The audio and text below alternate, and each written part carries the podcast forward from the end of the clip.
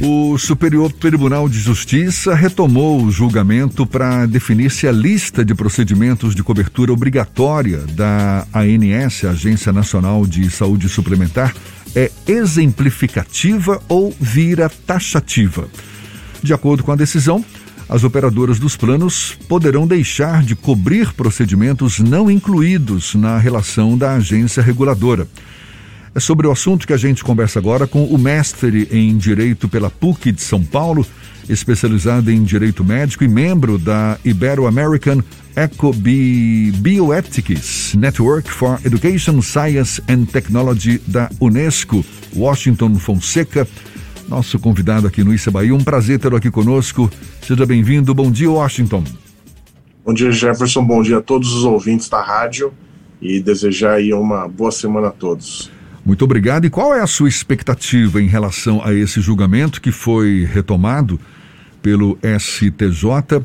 Há uma divergência entre os ministros, ou seja, é possível que os planos de saúde passem a não cobrir procedimentos obrigatórios até então?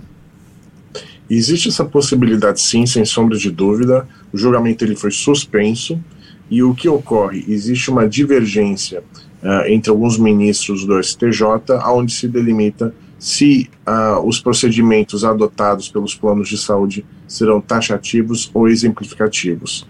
Então, é, não ainda, o, o julgamento está suspenso, não há nenhuma novidade, se assim a gente pode dizer, em relação a qualquer tipo de mudança, mas uh, a minha expectativa e a minha torcida é que o rol seja mantido como exemplificativo e não taxativo. Hoje em dia já há uma reclamação, não é, por parte de consumidores de que muitos tratamentos necessários acabam não sendo contemplados, ou seja, de que a lista não é suficiente. Sem sombra de dúvida. E esse problema, Jefferson, é um negócio que a gente observa no nosso dia a dia e eu vejo como advogado. Por que eu falo isso? Porque muitas vezes algum tratamento que acaba sendo negado pelo plano de saúde acaba sendo buscado a sua autorização pela, pelo judiciário, pela justiça. Então, o caminho natural é que você tendo um procedimento um pouco mais complexo, você mandatoriamente peça autorização para o plano e, teoricamente, o plano, pelo fato dele ter essa incumbência do tratamento, deveria, uh, ele deveria autorizar esse, esse tratamento, esse procedimento que muitas vezes acaba sendo negado. Agora, se a gente parar para pensar na questão exemplificativa ou taxativa do rol, quando a gente fala em uma situação absolutamente taxativa, é aquele rol de doenças ou aquele rol de procedimentos que o plano de saúde vai ter que necessariamente adotar e cuidar de você quanto ao seu tratamento. E se você tiver eventualmente uma doença que esteja fora do rol, azar do consumidor, azar do segurado. Ele vai ter que dispor dinheiro do seu bolso para pagar. Agora, se a gente tem um rol exemplificativo, não é taxativo, ou seja, são exemplos. E mesmo que aquela doença ou tratamento não conste daquele rol, sendo um rol exemplificativo, o plano de saúde continua com a obrigatoriedade de, te atender, de tratar o paciente, tratar o segurado, para que ele uh, tenha um atendimento adequado. Então, não sendo taxativo e sendo exemplificativo, na minha visão como advogado, era o melhor dos mundos para todos nós segurados, todos nós que utilizamos do sistema privado de saúde através dos planos de saúde. Como é que funciona em outros países do mundo essa questão do rol dos planos de saúde? Existe algum tipo de comparação possível com essa prestação de serviço em países da Europa ou até da própria América? Sim, é bastante interessante porque nos Estados Unidos, por exemplo, o rol é taxativo. Se você eventualmente sair daquele rol, você vai ter que pagar 100% do seu plano, 100% do seu custo, melhor dizendo no custo de tratamento. Então, se a gente para para pensar, é uma situação muito desvantajosa. No, na, na Euro, alguns países da União Europeia também a gente tem esse entendimento do rol taxativo.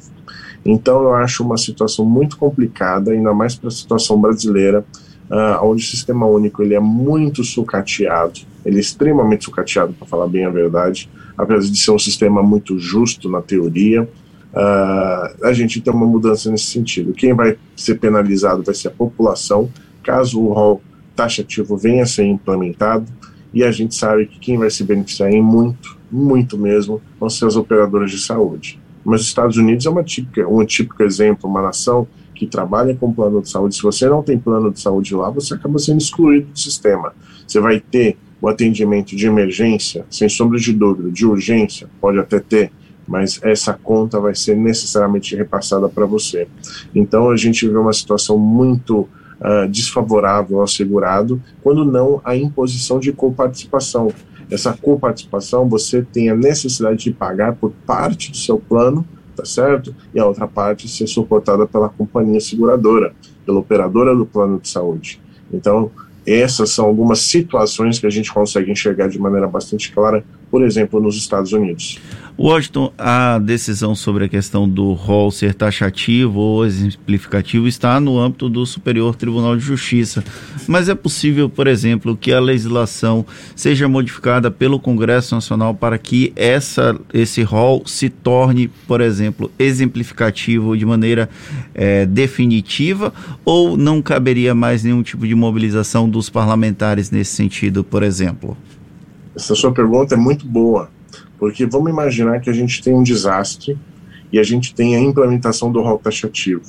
Os nossos políticos no Congresso Nacional, na Câmara e no Senado, eles poderiam sim criar um PL, um projeto de lei que altere essa situação e regulamente uh, que o rol ele vai ser necessariamente o quê? Exemplificativo. Então, na pior, na, na pior das hipóteses, no pior dos cenários, caso venha o STJ a implementar um rol taxativo, taxativo pode sim o Congresso Nacional criar uma lei para mudar esse contexto. Essa seria a única alternativa, seria a única questão, seria a única solução que a gente tem para sair dessa questão do rol taxativo. E só para que fique bem claro aqui para os nossos ouvintes, porque são expressões que não necessariamente estão no nosso dia a dia, não é? Rol taxativo, rol exemplificativo. O taxativo é o rol de procedimento que deve ser seguido à risca, sem a obrigação de cobrir mais nada do que listado pela Agência Nacional de Saúde Perfeito. Suplementar, não é isso? Sem possibilidade Perfeito. de judicialização. E o exemplificativo é aquele em que pode ser extrapolado, servindo apenas de referência para a cobertura obrigatória, que é o que existe hoje em vigor no Brasil, o que permite, inclusive, a judicialização, Exato. não é? A sua expectativa e eu posso é qual? dar um exemplo até mais prático para a população entender, Sim. que eu acho que a gente pode tra trazer uma realidade do nosso dia a dia, da dona de casa, por exemplo. Imagina só uma dona de casa que tem uma listinha, que ela tem um orçamento fixo ali, para fazer a compra da, daqueles itens que estão naquela lista que ela está indo no supermercado. Qualquer coisa fora da lista ela não vai ter que ela não vai poder comprar e não vai poder usufruir.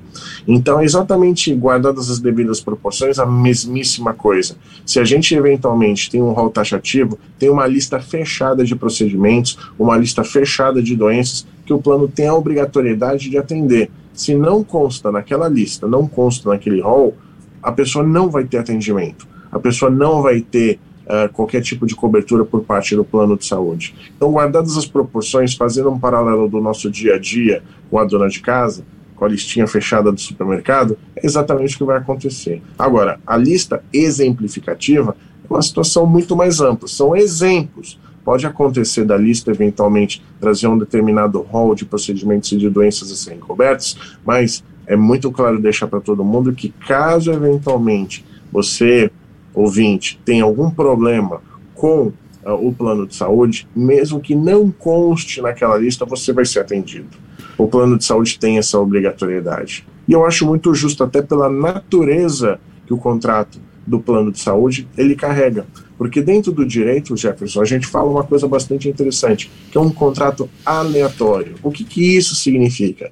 É um contrato que depende da alea, e alea em latim é sorte. Então vai depender da sorte e da saúde do, uh, do consumidor, do segurado, e não necessariamente da boa vontade do plano de saúde. Então isso é muito claro. Então, a partir do momento que você ingressa num plano de saúde e a seguradora, a companhia, o plano, ele aceita você, ele está comprando um risco.